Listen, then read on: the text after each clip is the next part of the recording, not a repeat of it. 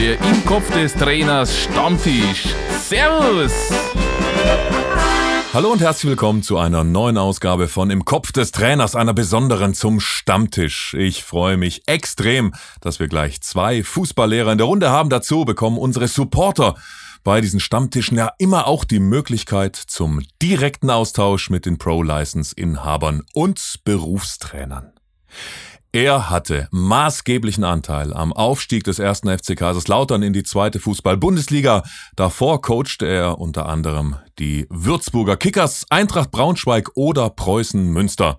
Mit Viktoria Köln wurde er Meister der Regionalliga West. Hallo und herzlich willkommen, Marco Antwerpen. Hallo Marco.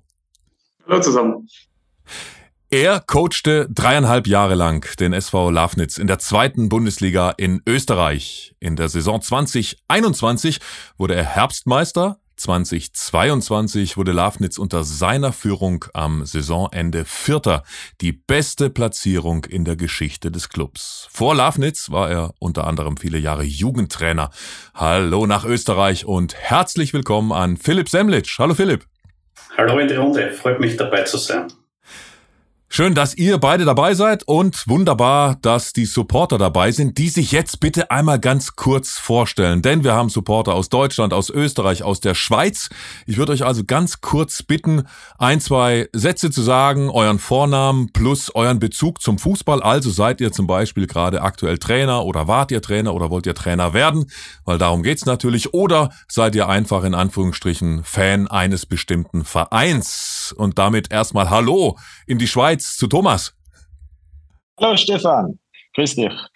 Ja, bei mir sieht es so aus, ich bin nicht in der Trainerbranche tätig, aber ein passionierter Fußballfan, vor allem in der Schweiz beim FC St. Gallen mit dem deutschen Trainer Peter Zeidler, der ja auch schon hier war. Und in Deutschland verfolge ich vor allem den FC St. Pauli und bin so sechs bis acht Mal pro Jahr auch in Hamburg und an einigen weiteren Auswärtsspielen. Dann herzlich willkommen. Christopher, Grüße nach Österreich. Ja, ich bin der Christopher, komm, bin selbst Trainer, aktuell von einer zweiten Mannschaft und auch Co-Trainer von der ersten Mannschaft und war jetzt eigentlich schon acht Jahre lang Nachwuchstrainer in einer Jugendmannschaft. Viel Erfahrung. Kevin, wie sieht's bei dir aus? Ja, moin in die Runde. Ja, ich bin äh, gebürtiger Norddeutscher, wohne immer noch in Norddeutschland und äh, bin selber auch Trainer, trainiere hier bei uns die dritte Herren und wir spielen in der zweiten Kreisklasse, haben jetzt gestern das letzte Training gehabt und äh, überwintern auf Platz 1. Also haben wir eine sehr gute Hinrunde auch hinter uns. Respekt, sehr gut. Dann gucken wir, welche Hinrunde der Marcel hinter sich hat. Ja, hallo zusammen.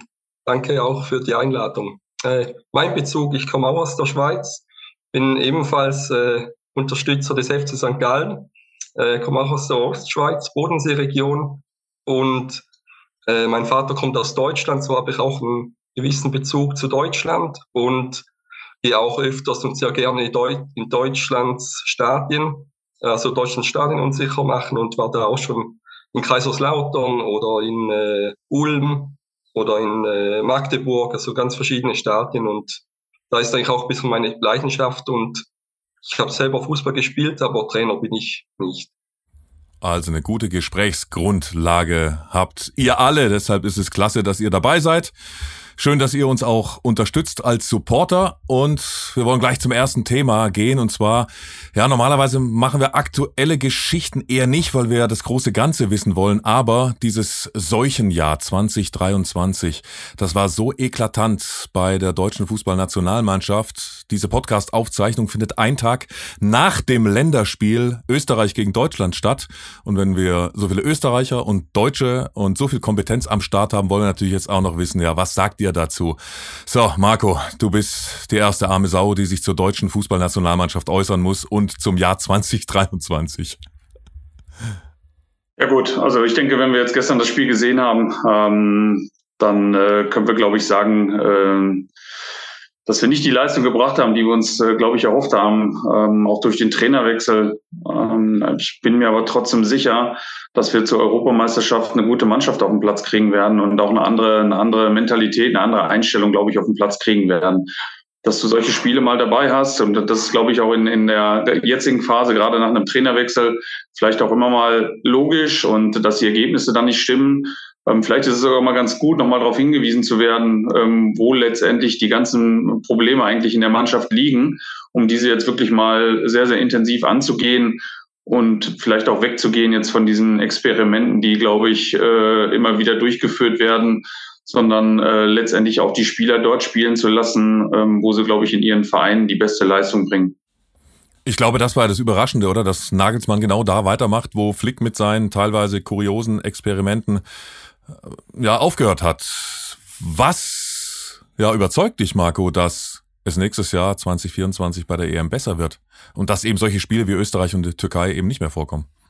Ich würde jetzt einwerfen, wir waren ja immer eine Turniermannschaft, ne? aber auch das hat sich mittlerweile relativiert und das ist eigentlich schade, ne? weil wir, glaube ich, gerade bei diesen Turnieren halt wirklich immer diesen, diesen Dreh noch, noch hinbekommen haben, dass es mittlerweile auch äh, mehr oder weniger hinfällig geworden ist. Aber ähm, also ich glaube nach wie vor an, an, an die Qualität äh, der deutschen Spieler und äh, die ist ähm, ohne Wenn und Aber ist die da. Ähm, aber ich denke halt, wir müssen halt einige Spieler ähm, auf ihren Positionen spielen lassen, wo sie halt auch in ihren Vereinen spielen. Und ähm, vielleicht musst du dann halt auch mal dieses, dieses Risiko in Kauf nehmen, dass du einen Spieler äh, auf einer Position spielen hast, äh, ähm, der in seinem Verein top ist, der vielleicht aber jetzt nicht zum ganz, ganz internationalen, zur ganz, ganz hohen internationalen Qualität äh, äh, reicht. Und ähm, ähm, der die vielleicht aber ganz normal eine Seite zumacht, Zweikämpfe gewinnt und ähm, vielleicht. Du denkst an Linksverteidiger oder an wen denkst du? Ja, wir sagen ja, wir haben ja auf beiden Seiten haben wir halt die Probleme auf den, Verteid auf den Außenverteidigerpositionen und äh, ja, dann, dann muss es halt so sein, dann, dann spielt der Kimmich halt rechts für ein Turnier. Mein Gott, ich glaube nicht, dass er sagt, nee, das mache ich nicht. Ähm, ich glaube selbst, der würde dann halt da seine sehr, sehr gute Leistung bringen und auf der linken Seite müssen wir dann halt auch sehen, dass wir irgendjemanden finden, der gute Leistung in seinem Verein bringt, aber vielleicht nicht diese internationale äh, Top-Qualität hat. Ja, aber vielleicht macht er dann einfach mal oder spielt ein überragendes Turnier und, und macht seine Seite zu und, und äh, äh, andere Spieler ziehen ihn mit. Aber wie gesagt, es ist halt wichtig, dass das ein, dass das ein Spieler ist, der seine Position kennt und äh, nicht einfach irgendwo mal getestet wird. Und jetzt probieren wir das mal aus, so wie wir es jetzt mit Harvards gemacht haben, der ja jetzt auch eine ordentliche Leistung äh, gebracht hat, aber ähm, halt einfach diese Position nicht kennt. Und ähm, ich halte da wenig von, solche Spieler dort spielen zu lassen. Philipp, jetzt sagt man ja immer mal gerne, die Kleinen gibt's nicht mehr. So, dieses äh, David gegen Goliath gibt's nicht mehr. Bei der Partie äh, gegen Österreich hat man es aber doch gesehen, die Kleinen gibt's noch, nämlich Deutschland. Und der, und der Goliath ist, äh, ist Österreich. Deine Meinung zu deiner Nation und 2023 und der EM-Quali? War jetzt eine sehr populistische Aussage von mir, muss man schon auch dazu sagen. Es gibt äh, schlechtere Momente, als wir als österreichischer Fußballtrainer in so einer Runde nach dem Spiel Österreich gegen Deutschland jetzt zu sitzen und darüber was zu sagen. Ähm, klar war es schon ein Beein eine beeindruckende Leistung von unserer Nationalmannschaft gestern, aber es war für mich so ein, ein typisches Spiel, ein, ein Favorit mit, mit hoher individueller Qualität. Deutschland geht in ein Spiel, wo es um nichts geht, ein Vorbereitungsspiel, und der Underdog Österreich ist zurzeit richtig im Flow, also es passiert gerade sehr, sehr viel auf Spielersektor und auch auf Nationalmannschaftsebene, wie sie, wie sie agieren und welchen Spirit sie entwickeln. Und sie haben alle am Limit gespielt. Also ich habe mir die Laufleistungen gerade vorher angesehen, weil ich bekommen habe. Und das war absolutes Limit von, von Österreich. Also da sieht man auch, dass ich glaube, dass das so ein typisches Spiel war, wo der, wo der Favorite überhaupt nicht den Zugang zu dem Spiel gefunden hat und dann natürlich auch der Spielverlauf mit, mit vielen Ballgewinnen in den ersten zehn Minuten absolut für Österreich gesprochen hat. Und wenn du dich dann auch noch belohnst mit dem 1 zu 0, dann wird es wiederum, wenn ich mich in den Favorit Deutschland hineinversetze, umso schwieriger. Und irgendwann wird man frustriert und solche Reaktionen wie von Leroy Sané, die kommen da nicht von ungefähr. Natürlich darf es nicht passieren und darf es so einen Weltklasse-Spieler wie, wie Leroy Sané nicht passieren. Aber das ist für mich eine Folge dessen, aus Unzufriedenheit und den Zugang zum Spiel einfach nicht gefunden. Und dann, ja, diese Aussage von dir, die, die Kleinen, die, die gibt's nicht mehr, jetzt übertrieben gesagt natürlich. Ich glaube sowieso, wenn man sich die Europameisterschaft dieses Jahr ansieht, äh, dass jede Gruppe für sich, die Auslösung ist noch nicht da, aber da muss man mal drüber kommen zuerst. Also das wird sicher eine, eine gute Europameisterschaft, eine spannende Europameisterschaft, wo du einfach in jedem Spiel präsent sein musst und du dir das nicht erlauben kannst, zu einem Spieler mal nicht den richtigen Zugang zu finden. Was glaubst du oder was erwartest du oder hoffst du von eurer Nationalmannschaft für die EM? Ja, es, für mich ist es noch etwas zu früh, so, so eine Form und so eine Euphorie im Land zu haben, weil es geht trotzdem noch ein halbes Jahr ins Land, bis diese Europameisterschaft da ist.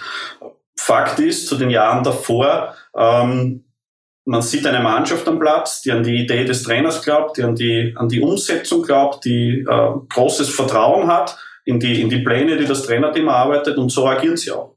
Sie spielen jetzt nicht den, wie sage ich jetzt, den, den kompliziertesten Fußball. Also es ist sehr athletisch, sehr intensiver Fußball, viel Arbeit gegen den Ball, ähm, schnelles Umschalten nach Ballgewinn.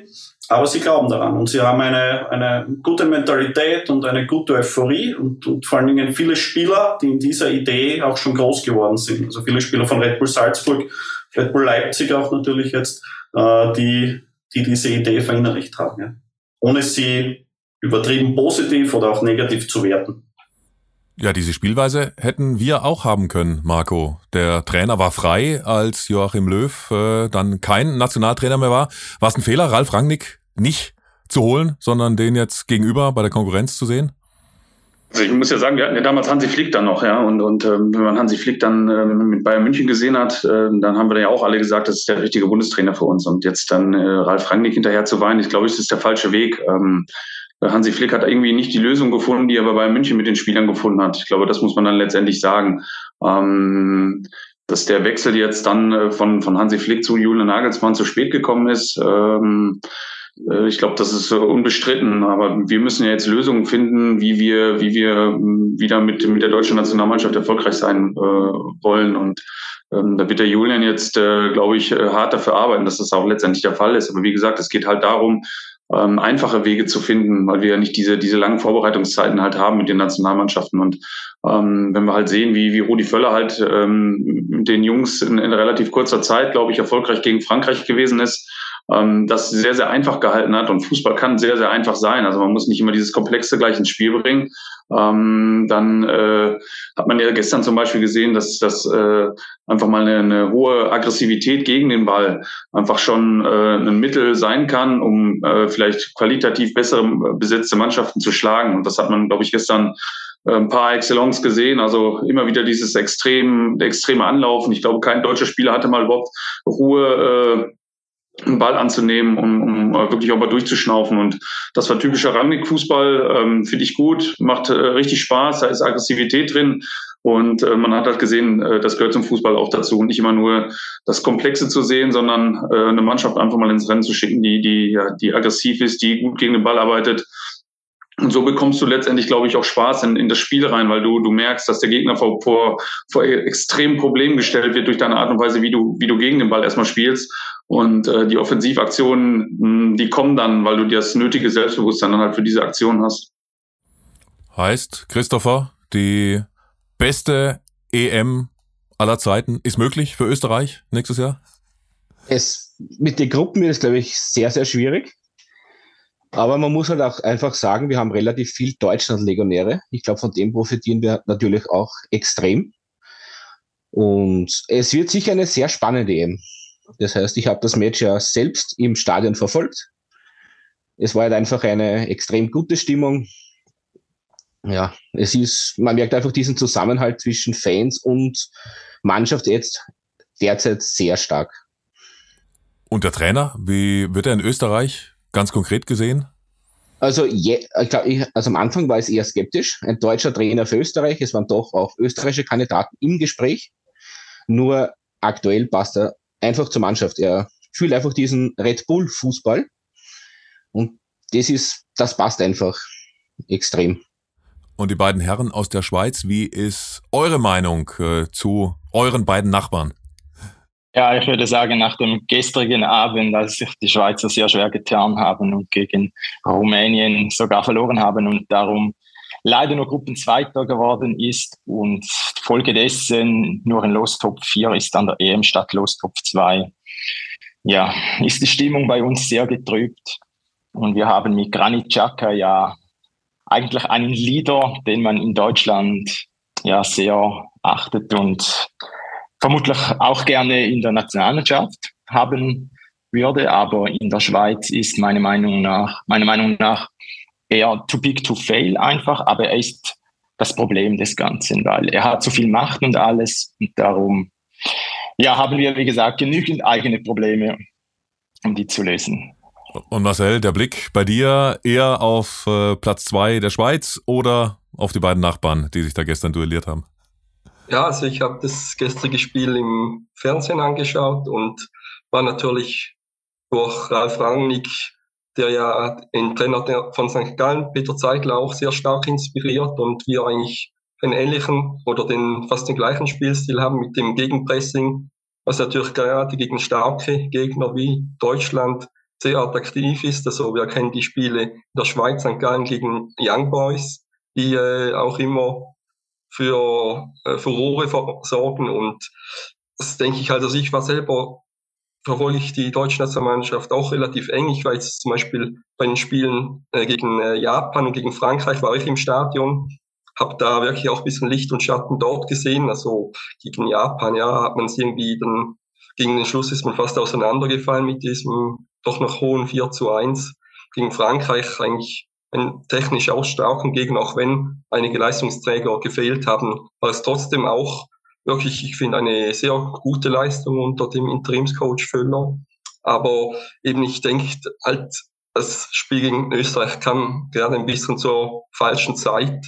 Also es war gerade wirklich ein Spielstil, der, also Rangnicks Spielstil hilft eigentlich gegen starke Mannschaften. Und das hat man jetzt eigentlich gestern deutlich gesehen. Und ja, darum, also ich wirklich äh, ein starkes Spiel von Österreich, aber ich finde es irgendwie auch schade, eben für Deutschland, gerade, dass es jetzt wieder ein bisschen einen Dämpfer gibt bei der Euphorie. Nichtsdestotrotz denke ich, hat das auch, wenn sie nicht in der gleichen Gruppe sind wie die Niederlande, könnte das auch noch ein bisschen ein Euphoriehebel äh, auslösen, wenn sie da ein Testspiel haben im Frühjahr gegen die Niederlande. Denke ich, wenn dort irgendwie eine gute Leistung kommt, dann gleich das jetzige Spiel gegen Österreich und gegen die Türkei wieder länger her und äh, ist sicher auch etwas, das die Euphorie kann auslösen in Deutschland. Oder wenn man dann tatsächlich die Gruppe bekommt aus deutscher Sicht mit Österreich, äh, Niederlande und Italien, da ist die Euphorie wahrscheinlich nochmal kurz gebremst. Aber wir haben Marco im Ohr, Turniermannschaft, ja. Da, da geht dann was. Hoffentlich. dann äh, lasst uns einsteigen in die Fragerunde. Wir wollen als erstes äh, Thema, das äh, dann quasi von den äh, Supportern kommt, über euch beide, über euch Fußballlehrer persönlich reden. Thomas hat die erste Frage formuliert, die äh, ja um Projekte und Aktivitäten geht. Die lese ich einmal vor zum Einstieg. Welche Art von Projekten oder Aktivitäten verfolgen Sie, um Ihre Sichtbarkeit in der Fußballszene zu erhöhen und potenzielle Arbeitgeber auf sich aufmerksam zu machen? Abgesehen von diesem Podcast. Ich würde mit äh, Philipp anfangen, denn der hat noch einen Co-Kommentatorenjob. Also Philipp, gerne zuerst. Ja, gerne. Also bei mir ist erst im Sommer äh, die Entscheidung gewesen, dass ich, dass mich, ich mir eine Auszeit nehmen möchte. Ich war jetzt zwölf Jahre in dem Beruf und jetzt dreieinhalb Jahre in Lafnitz. Ähm, klar, ich hatte Verhandlungen mit einem Bundesligisten, das hat sich dann aber zerschlagen und habe daraufhin gesagt, ich möchte meine Pro-Lizenz abschließen, die jetzt vor sechs Wochen abgeschlossen wurde. Ähm, und, und wirklich Zeit für die Familie jetzt da nutzen und habe gar nicht so den Wert darauf gelegt, in den Medien zu bleiben, äh, permanent präsent zu sein, habe Social Media komplett heruntergefahren und war gar nicht mein, mein Fokuspunkt. Und ähm, also wenn ich es mir aussuchen darf, so war meine Rede mit meinem Berater und mit meiner Agentur, dann würde ich erst gerne nächstes Jahr im Sommer einen, einen Verein übernehmen, wo man Best Case eine Sommervorbereitung mit starten kann. Klar weiß ich auch, dass das ein Wunschkonzert ist und im Fußball wissen wir auch, darf man sich nicht aussuchen. Das heißt, wenn im Vorfeld ein, ein spannender Verein kommen würde, ähm, dann werde ich mich natürlich damit auseinandersetzen, habe aber bis jetzt dann noch alles äh, von mir wegschieben können diesbezüglich. Und klar kommen immer wieder Anfragen herein, ähm, dass, dass man Dinge macht, äh, wie die Co-Kommentatoren-Geschichte fürs österreichische Fernsehen oder für Zeitungen, äh, Experten Dinge zu machen, äh, die ich mir aber sehr, sehr gut überlege und, und wirklich darauf schaue, dass es, dass es auch zu mir passt und dass der Inhalt auch passt. Deswegen auch jetzt das im Kopf des Trainers, wo, wo Stefan und ich auch schon einmal gemeinsam einen Podcast gemacht haben, war ich auch sehr, ja, eigentlich sehr positiv von vorne weg, das, das zu machen. Aber habe auch für mich gesagt, dass ich genau in diesem Jahr wirklich Zeit für meine Familie haben möchte, Zeit für mich auch zu, zu reloaden, zu reflektieren und, und dann gestärkt aus dem Ganzen herausgehen möchte. Also bin ich wahrscheinlich jetzt der, der, der falsche Antwortengeber zu sagen, ich habe mir einen detaillierten Plan aufrecht aufgelegt, äh, wie ich präsent sein möchte in den Medien, wie ich präsent sein möchte bei Vereinen. Aber du hattest einen ganz klaren Plan, was deine Abschlussarbeit beim UEFA Pro Diplom betrifft, denn Dein Thema war zielführende Spielstile in den Top 5 Ligen Europas in der Saison 2022-23. Das hast mhm. du qualitativ und quantitativ analysiert. Was ist die Quintessenz? Die Quintessenz, also die Idee dahinter war, gibt es aus der äh, quantitativen Analyse, das heißt Daten, ähm, statistische Bereiche, die Top-Teams erfüllen müssen, um am Ende äh, eines Jahres auch eine Top-Platzierung abschließen zu können. Und habe über 88 Statistiken in eine selbstmodellierte Formel hineingeflossen. Und da kommt eigentlich heraus, jetzt da schnell zusammengefasst, äh, dass es in der Abwehrphase nur eine signifikante Statistik gibt, die jedes Top-Team haben muss, um erfolgreich zu sein. Und das ist ganz banal, bekommt wenig Gegentore wie du das schaffst, ob du einen hohen PPDA-Wert hast oder eine hohe Kompaktheit in der Defensive, was ja auch ein statistischer Wert ist, sei dahingestellt, aber ganz banal, bekommen wenig Gegentore. Und auf der anderen Seite in der Angriffsphase sich dann die Spreu vom Weizen von den erfolgreichen Teams äh, trennt, weil da sehr, sehr viele signifikante Parameter da sind, die Top-Teams erfüllen müssen, wie jetzt Expected Threat per Pass, das ist, wie gefährlich sind deine Vertikalpässe äh, in Bezug zu deiner prozentuellen Quote der erfolgreichen Pässe und so weiter. Also geht jetzt eh ein bisschen zu sehr ins Detail, aber da sind eben sehr, sehr viele Dinge herausgekommen. Und dann in weiterer Folge habe ich mir auch angeschaut, ähm, weil sehr viel Statistiken darauf hindeuten, dass es um eine hohe Dominanz in der gegnerischen Hälfte geht, ohne äh, Tiki-Taka zu spielen, sondern wirklich einen eine hohe Gefährlichkeit bei jedem Pass zu erzeugen. dann habe ich mir angeschaut, was machen die, diese Top-Teams qualitativ. Das heißt, wie positionieren die Trainer im Offensivdrittel oder in der gegnerischen Hälfte ihre, ihre Spieler, um erfolgreich zu sein. Und gibt es dort vor allen Dingen äh, Zusammenhänge über die Ligen?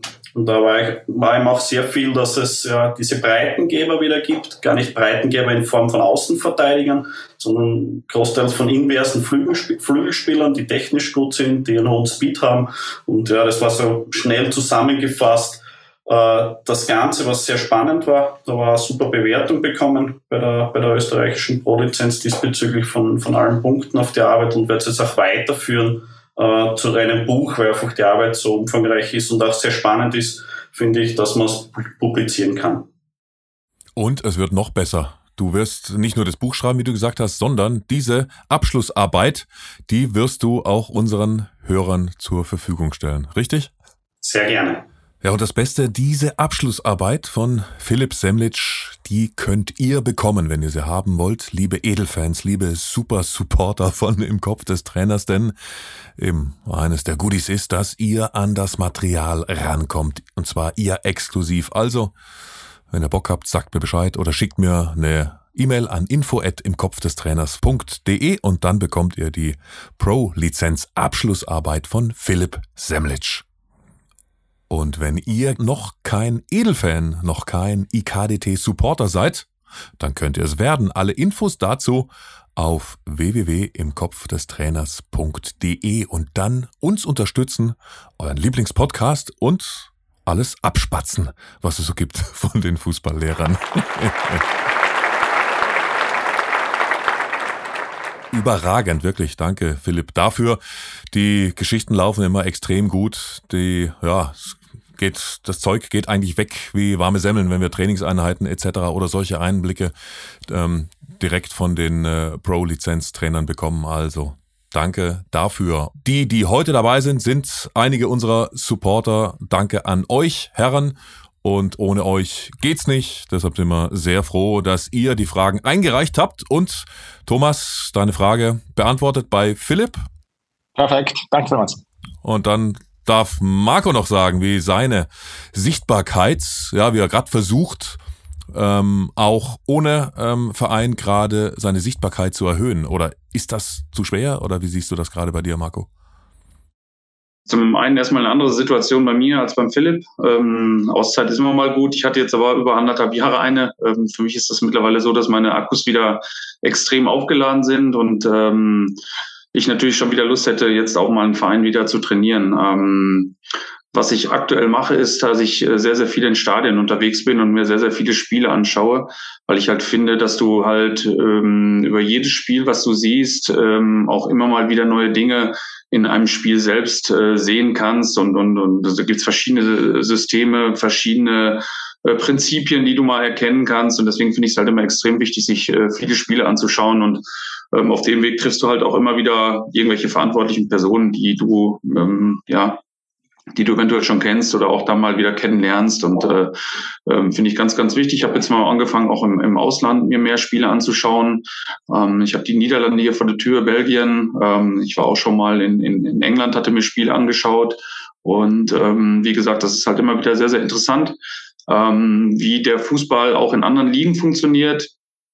Und äh, werde das auch in Zukunft weiter fortsetzen und ähm, weiterhin, um, um vielleicht dann halt auch in der Öffentlichkeit so ein bisschen mehr ähm, sichtbar zu sein, finde ich halt wirklich auch solche Portale, wie du das halt machst. Ähm, nicht, weil wir da jetzt hier gerade ähm, diesen Podcast halt halt aufsetzen, sondern ähm, weil ich schon dran teilgenommen habe, mir auch äh, öfters äh, selbst äh, äh, andere Trainer anhöre, einfach mal die Sichtweise ähm, mit deinen eigenen ergänzen kannst oder abgleichen kannst und ich das extrem äh, interessant finde, halt wie auch andere Trainer denken. Und dementsprechend ähm, bin ich dann halt auch mal bei dir ganz gerne unterwegs und ähm, schaue mir solche Sachen an. Ähm, finde, ähm, man muss nicht ähm, alle zwei bis drei Wochen ein Interview geben, um wieder auf sich aufmerksam zu machen. Ähm, das halte ich jetzt nicht für, für grundsätzlich so wichtig. Ich finde, finde solche Sachen wie Philipp macht mal als Co-Kommentator irgendwo unterwegs zu sein, finde ich gut. Habe ich auch schon mal bei Magenta gemacht. Ist immer eine interessante Aufgabe.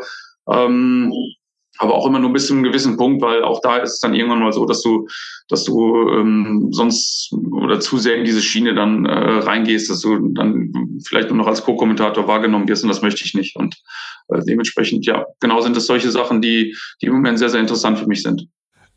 Thomas, Frage soweit beantwortet oder Nachfrage? Ja. Du hattest da noch eine, eine zweite Frage zu dem Thema? Ja, mich würde es einfach noch wundern jetzt zu Marco Antwerpen, wenn er so sagt, bei Magenta war er Bietet man sich da selbst an oder kommt da der Fernsehsender dann auf dich zu?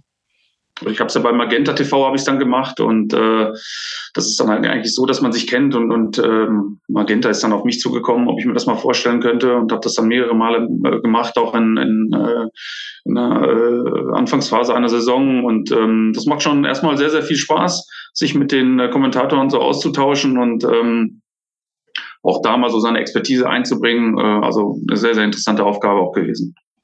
Ja, und bei der Zusatzfrage ging es darum, Uli Forte war auch schon beim Kopf des Trainers und da hat er ganz klar gesagt, dass sein größter Fehler bei Arminia Bielefeld gewesen war, dass er keinen eigenen Co-Trainer mitbringen konnte. Wie sieht das bei dir aus? Würdest du einen Vertrag unterschreiben mit dieser Bedingung, keinen eigenen mitnehmen zu können? Also ich habe sogar, äh, die Folge habe ich mir sogar angehört, ähm, fand ich extrem interessant, mal mal zu sehen, ähm, was so seine Meinung war, woran er in, in Bielefeld gescheitert ist. Und ähm, wenn man das einfach mal sieht, wie Julian Nagelsmann in, in München aufgeschlagen ist, ich glaube, der hat dann gleich äh, acht Mitarbeiter mitgebracht, die ihn einfach ähm, ja, so seine eigene kleine Blase in so einem Verein, ähm, die ihn eigentlich nach allen Seiten hin auch schützen. Und das ist, glaube ich, extrem wichtig. Und ähm, im besten Fall kannst du so in, in den Ligen, wo ich bisher tätig gewesen bin, äh, mal einen Co-Trainer mitnehmen. Aber normalerweise müsstest du eigentlich noch mehr Mitarbeiter äh, einfordern und, und äh, letztendlich um dich herum zu installieren. Es gibt eine Statistik in den äh, Top 5 Ligen.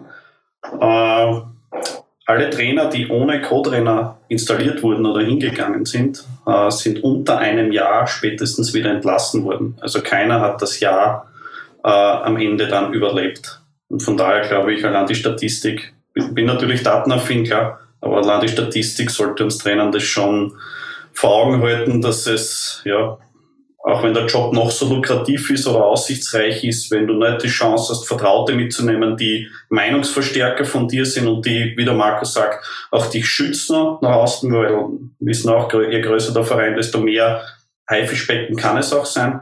Ähm, ja, dass das sonst schwierig ist, meiner Meinung nach. Und bei mir selber persönlich ist es so ein Best Case. Äh, Österreich wohlgemerkt, äh, würde ich drei Assistenten mitnehmen. Das wäre der erste Co-Trainer, das wäre ein Athletiktrainer und das wäre ein Analyst. Das wäre für mich äh, Wunschgedanke und Best Case. Muss aber auch sagen, ist oft ein Wunschkonzert. Also in Österreich, wenn du einen Co-Trainer mitnehmen kannst in der ersten und in der zweiten Liga, dann musst du oft schon Danke sagen.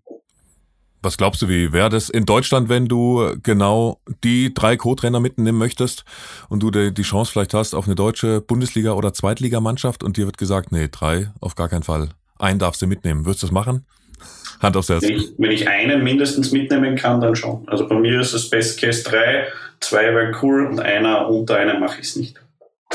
Und dann kann man schon, also man hat schon die Möglichkeit, dann, wenn man etwas länger bei einem Verein arbeitet, dass man dann noch Assistenten nachholen kann, wenn man sich ein Standing erarbeitet, beziehungsweise wenn es gut funktioniert. Also dem muss man sich schon auch bewusst sein, dass ja bei diesem einen nicht bleiben muss auf Dauer. Und mit genau diesem Thema geht's beim nächsten Mal weiter bei Im Kopf des Trainers. Der Im Kopf des Trainers Stammtisch. Servus!